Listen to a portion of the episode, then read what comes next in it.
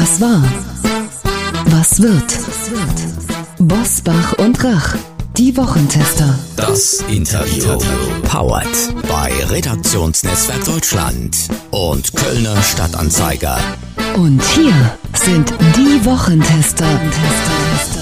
Wolfgang Bosbach und Christian Rach. Hallo und herzlich willkommen, Christian Rach hier aus Hamburg. Hallo auch von Wolfgang Bosbach aus Bergisch Gladbach. Sie hören eine Interviewfolge der Wochentester mit Internist, Infektiologe und FDP-Politiker Professor Dr. Andrew Ullmann. Seinen Antrag für eine Impfpflicht ab 50 erklärt er in dieser Folge.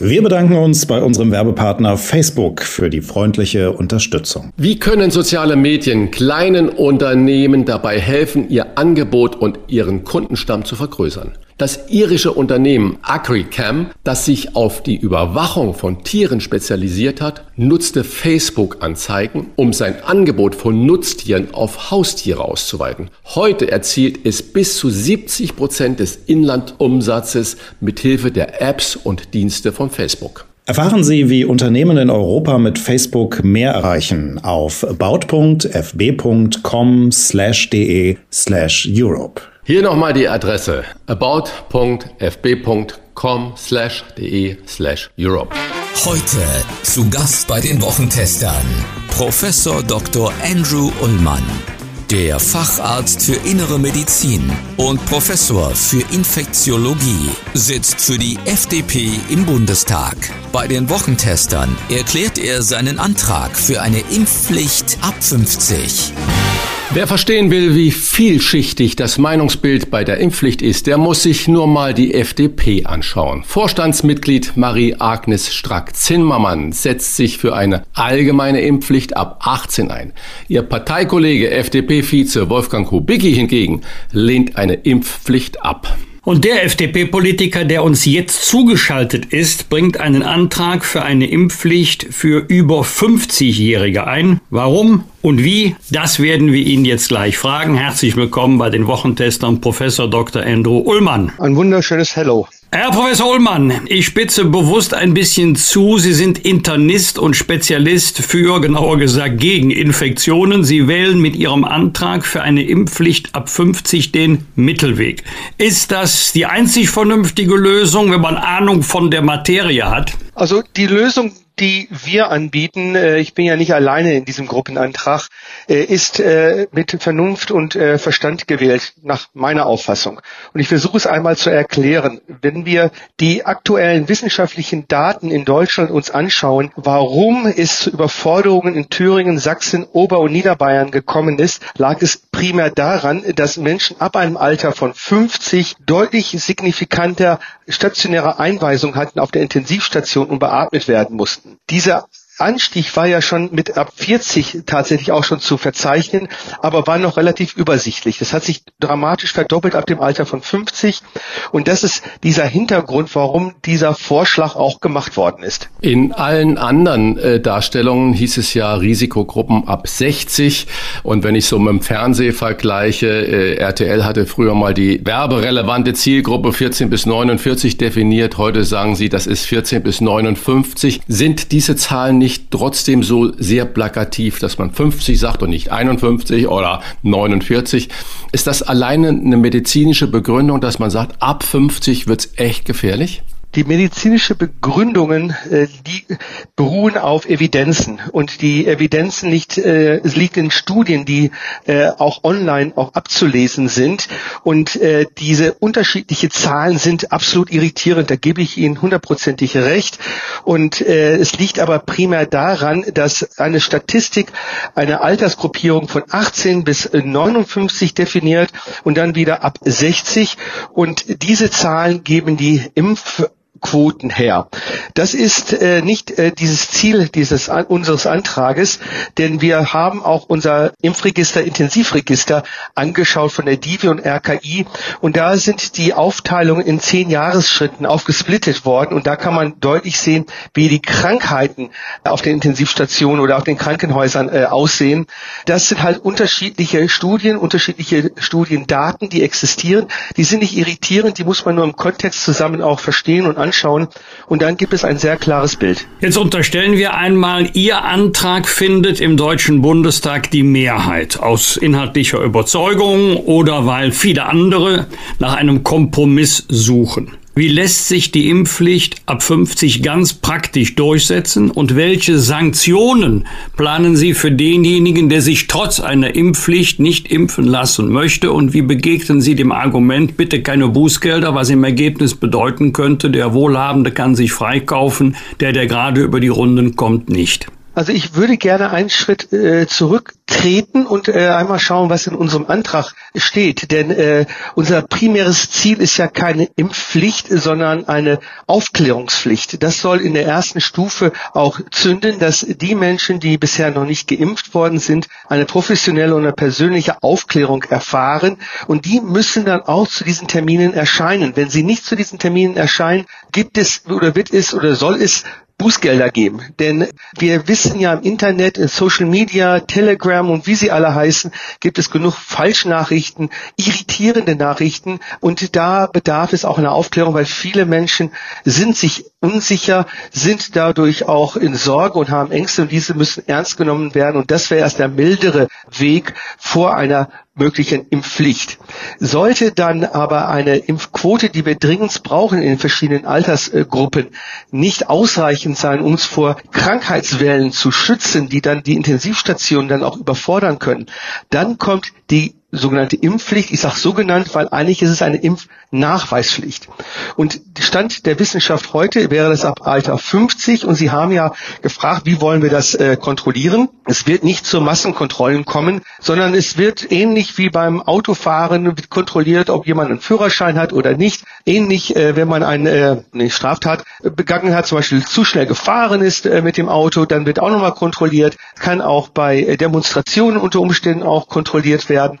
Und dann ist es natürlich ein, äh, eine Situation, wer dann keinen Impfnachweis erbringen kann, dass diese Person geimpft ist oder nicht, dann kommt es äh, zu einem Bußgeldbescheid. Aber da haben Sie schon völlig recht, es darf nicht zu den sozialen Ungerechtigkeiten kommen, dass der Reiche sich freikaufen kann und äh, jemand, der nicht so viel Geld in der Tasche hat, äh, sofort pleite gehen. Hier werden wir natürlich noch äh, Details ausarbeiten in der Gruppe, wie diese Sanktionen aussehen sollen sollte. Was wir nicht haben wollen, soweit herrscht Einigkeit in der Gruppe.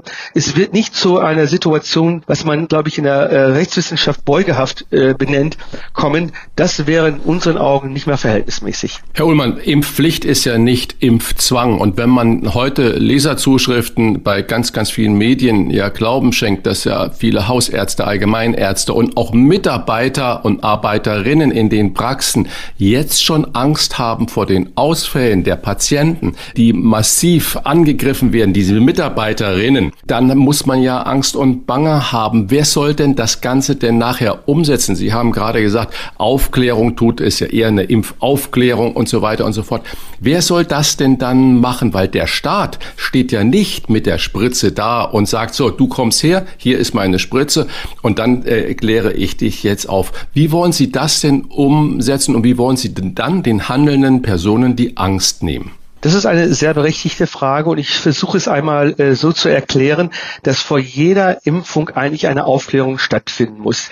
Äh, ich weiß auch als Mediziner, dass die Qualität der Aufklärung leider sehr unterschiedlich ausfällt und äh, dann entscheidet sich äh, der Patient, ob er sich impfen lassen möchte oder auch nicht. Es wäre widersinnig, wenn unser Antrag dazu führen würde, dass die Arztpraxen überlaufen wären.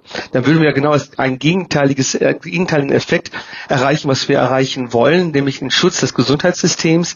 Aber hier gibt es Abhilfe. Wir haben ja die Impfzentren noch in den deutschen Städten äh, und die bleiben ja noch bis Ende des Jahres mindestens.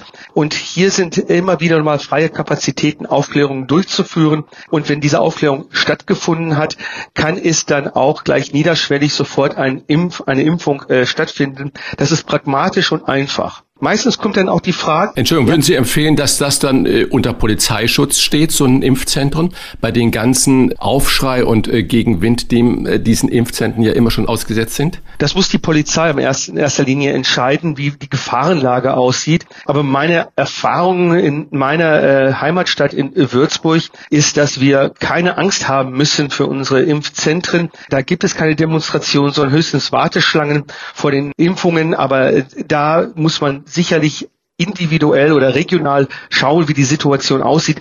Ich würde das äh, wirklich nicht nur unverschämt äh, empfinden, wenn Demonstrationen gegen Impfzentren stattfinden würden. Das, ich meine, äh, wo, wo kommen wir jetzt langsam hin in diesem Staat? Demonstrationsrecht ist ein Gut, das wir natürlich auch schätzen, aber wenn es gegen Personen geht, die äh, aufklären, äh, ich bitte Sie, das wäre ja eine ganz schlimme Situation, kann ich aber natürlich nicht ausschließen. Irrationalität gibt es halt auch immer wieder. Aber äh, hier muss die Polizei vor Ort entscheiden, ob eine Gefahrenlage vorliegt oder nicht. Das ist nicht Teil unseres Antrages. Ein etwas anderes Thema. Professor Hendrik Streeck hat in dieser Woche noch einmal die mangelhafte Datenerhebung in Deutschland kritisiert. Er unterstellt oder vermutet, dass bereits viel mehr Menschen geimpft seien als die knapp 75 Prozent, die offiziell bekannt sind. Ist da was dran oder glauben Sie, das sei Wunschdenken? Also die Zahl 75 Prozent. Prozent plus. Ja, also äh, ob jetzt Wunschdenken und Glauben, das spielt in der Wissenschaft eher eine sehr untergeordnete Rolle. Auch bei Henrik Streeck spielt das eher eine untergeordnete Rolle. Aber in dem Punkt hat er hundertprozentig recht. Die Datenlage in Deutschland ist auch in meiner äh, Auffassung unzureichend. Wir wissen nicht genau, wie viele Menschen in welcher Alterskategorie geimpft sind oder wie sie geimpft sind. Das ist ja auch noch eine wichtige Frage, ob sie jetzt nur einmal äh, geimpft haben und dann äh, erkrankt waren und dann nochmal eine Impfung bekommen haben. Das sind ja sehr viele Varianten in dieser Möglichkeit zwischen Ansteckung und Impfungen und auch die Varianz in der äh, Impfstoffwahl ist ja auch äh, völlig unklar. Das wissen wir nicht. Wir wissen auch nicht, wie viele tatsächlich sich möglicherweise mit dem SARS-CoV-2 immunologisch ausgesetzt haben. Also wir haben kein, also kaum, äh, Henrik Strick hat ja eine entsprechende Studie durchgeführt, äh, kaum irgendwelche Informationen, wie die Antikörper Situation bei den Menschen in unserem Land aussehen könnte. Das kann man natürlich nicht flächendeckend evaluieren, aber in der Medizin gibt es ein Wort, das nennt sich Punktprävalenz. Man kann repräsentative Regionen aussuchen, um diese Untersuchung, diese bevölkerungsbezogene Untersuchung durchzuführen. Und da müssen wir, und da sind wir auch in der Politik explizit gefragt, äh, Fördergelder freimachen, damit auch hier diese Forschung äh, dringend gestartet werden kann. Wir haben genug Virologen in unserem Land. Äh, wir haben nicht genug Infektiologen in unserem Land, das ist eine ganz andere Geschichte. Aber genau diese äh, Wissenschaftlerinnen und Wissenschaftler sind gefordert, diese Untersuchungen zu machen. Aber ohne Geld geht das natürlich nicht.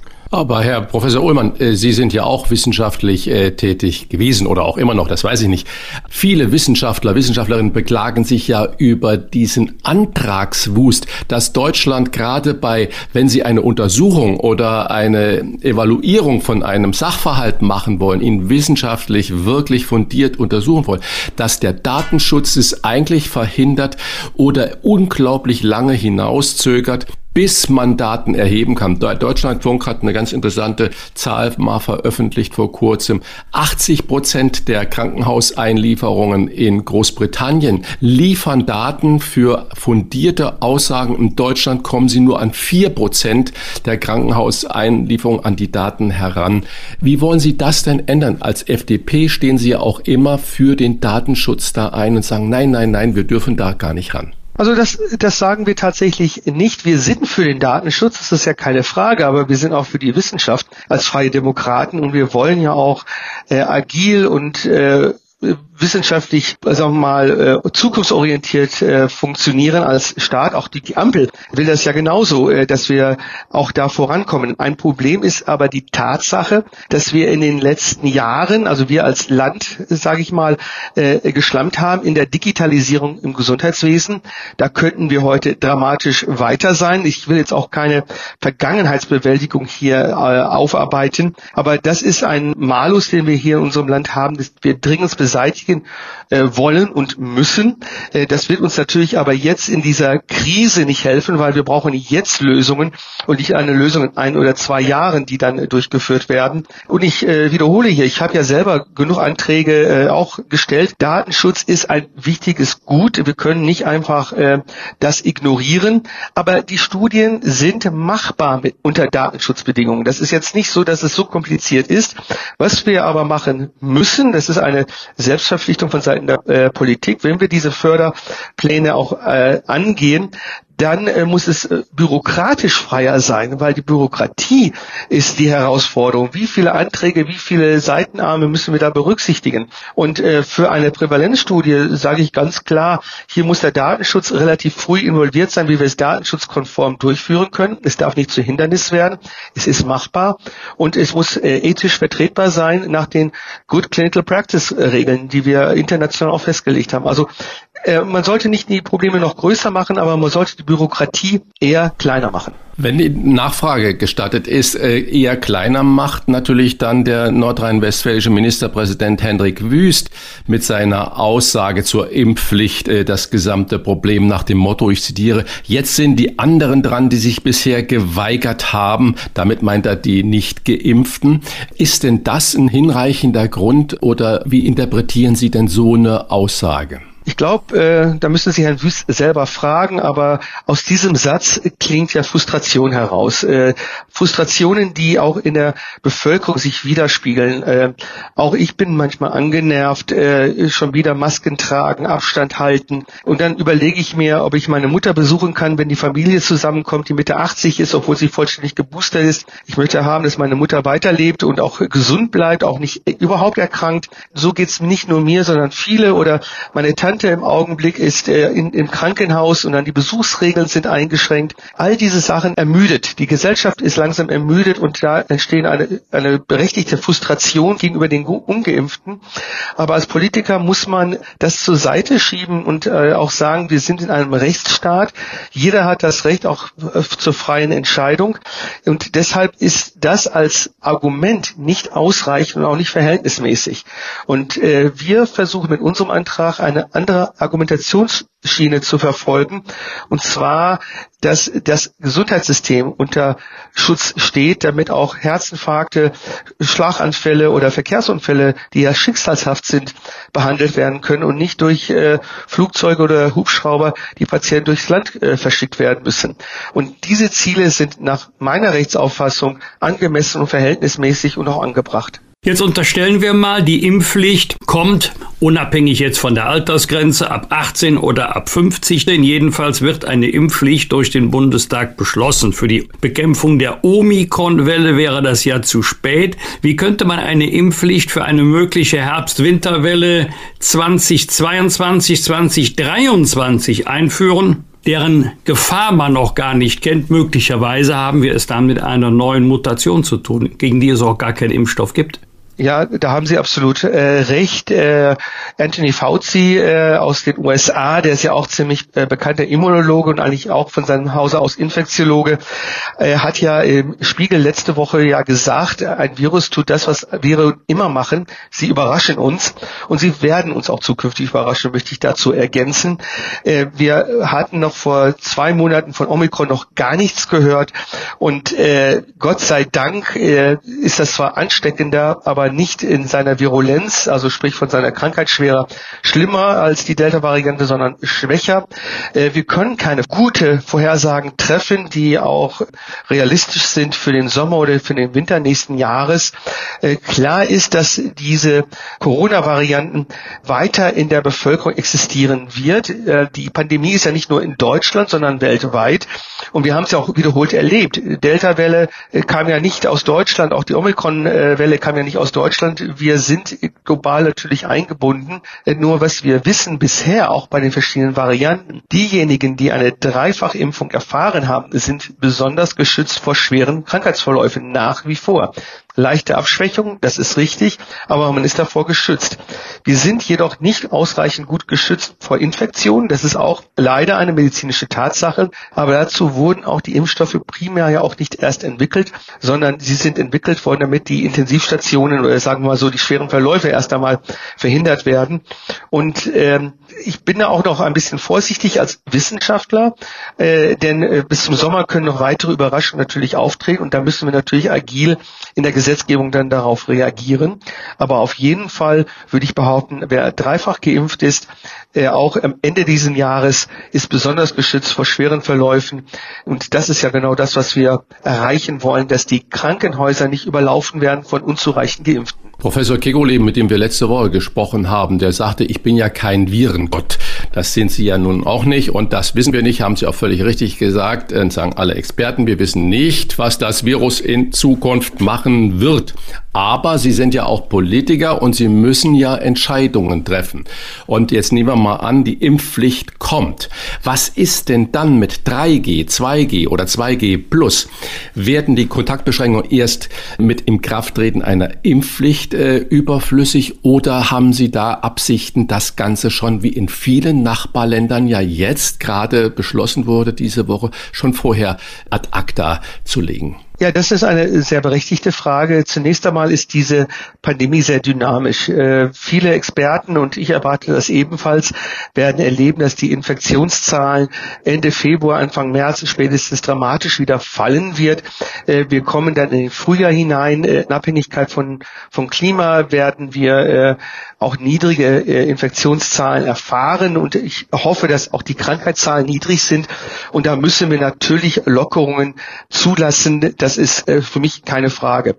Die Maßnahmen, die jetzt ergriffen sind, sind ja nur deshalb äh, ergriffen worden, weil viele Menschen ja noch ihren immunologischen Abwehr ja noch nicht besitzen gegen Covid. Und das ist äh, etwas, äh, was natürlich besorgniserregend ist. Aber äh, wenn wir jetzt zum Winter hin eine gute Impfquote hätten, könnten die Maßnahmen sehr begrenzt sein. Zum Beispiel in Innenräumen nur eine begrenzte Zahl von Menschen zuzulassen ich spreche jetzt hier nicht von einer Zahl äh, eine Person pro Quadratmeter, sondern es könnten ja vielleicht auch mehr sein, dass möglicherweise auch eine Maskenpflicht äh, eventuell existieren könnte. Also ich spreche absichtlich im Konjunktiv, wenn da noch Unsicherheiten existieren oder andere Varianten noch unterwegs sind aus anderen Ländern.